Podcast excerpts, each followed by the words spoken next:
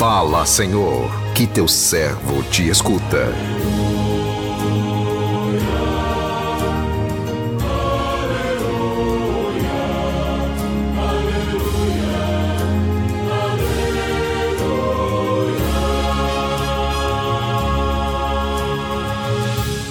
O Senhor esteja convosco, Ele está no meio de nós. Proclamação do Evangelho de Jesus Cristo segundo Lucas. Glória a vós, Senhor. Naquele tempo, o anjo Gabriel foi enviado por Deus a uma cidade da Galileia chamada Nazaré, a uma virgem prometida em casamento a um homem chamado José. Ele era descendente de Davi, o nome da virgem era Maria. O anjo entrou onde ela estava e disse: Alegra-te, cheia de graça, o Senhor está contigo. Maria ficou perturbada com essas palavras e começou a pensar qual seria o significado da saudação. O anjo então disse-lhe: Não tenhas medo, Maria, porque encontraste graça diante de Deus. Eis que conceberás e darás à luz um filho a quem porás o nome de Jesus.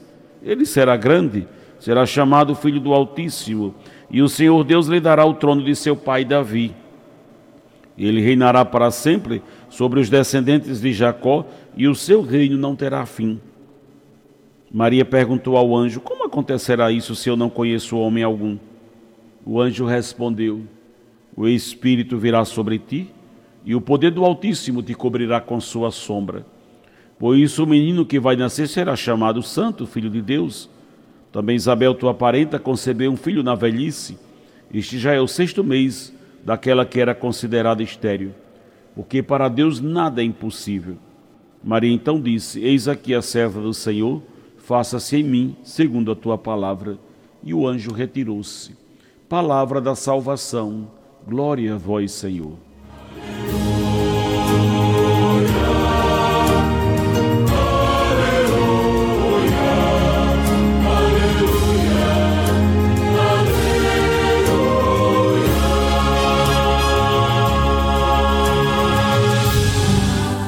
Meu irmão, minha irmã, ouvintes do programa Sim a Vida, os planos de Deus não atendem às expectativas humanas.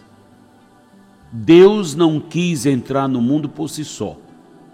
Ele quis depender de um abrigo humano, ser gerado no ventre de uma mulher. O olhar de Deus achou Maria no meio dos pobres, dos pobres de uma cidadezinha chamada Nazaré, situada aos redores de, de Belém, da Galileia, ou melhor, Nazaré da Galileia. Foi para lá. Foi para lá que Deus enviou um mensageiro para fazer a esta, esta jovenzinha prometida em casamento a um jovem chamado José uma proposta desafiadora. Gerar o seu filho, aquele que viria libertar o povo da escravidão do pecado.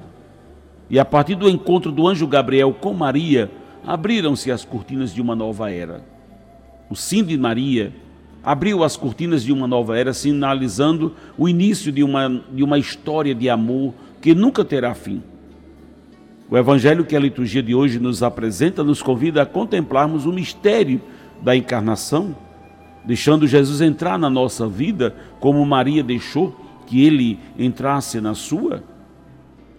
O projeto de Deus que Deus idealizou para salvar a humanidade corrompida pelo pecado começou a se desenvolver a partir do sim de Maria.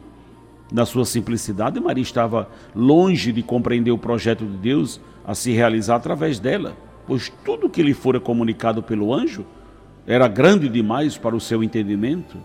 Mesmo sem entender, ela não hesitou em dar o seu sim a Deus as incertezas de Maria deram lugar à certeza quando o anjo lhe revela a promessa de Deus, afirmando que o Espírito Santo lhe daria total assistência no processo da encarnação, confiante que o Espírito Santo lhe daria força para que ela pudesse levar em frente a missão que Deus lhe confiara. Maria abraçou por inteiro o projeto de Deus. Com o sim de Maria, o sonho de Deus tornou possível, iniciou-se a construção de um novo reino, um reino de amor, de justiça e paz. Uma das mais belas formas de agradecermos a Deus por tamanho amor é responder ao seu chamado com o sim de Maria, um sim sincero, que não fique somente na palavra, mas que, a exemplo de Maria, nos coloque em movimento a serviço do reino. E para dizer sim a Deus, não precisamos saber exatamente o que Ele quer que façamos. Basta nos entregarmos a Ele como servos, como fez Maria. Eis aqui a serva do Senhor, faça-se em mim segundo a tua palavra. Como Maria, apresentamos-nos a Deus com o firme propósito de dar a Ele o nosso sim, um sim de fidelidade ao seu projeto de vida. Com o seu exemplo, Maria nos ensina um jeito simples de sermos de Deus, que é sendo inteiros no amor. Ela foi inteira no amor ao realizar a vontade de Deus, ao abrir-se mão, abrir mão de todos os seus projetos pessoais para viver o projeto de Deus. E a oração proferida pelo anjo, no encontro com aquela que geraria o Filho de Deus, ainda hoje está na boca, no coração de todos aqueles que veem em Maria a ternura materna do Pai. Amém.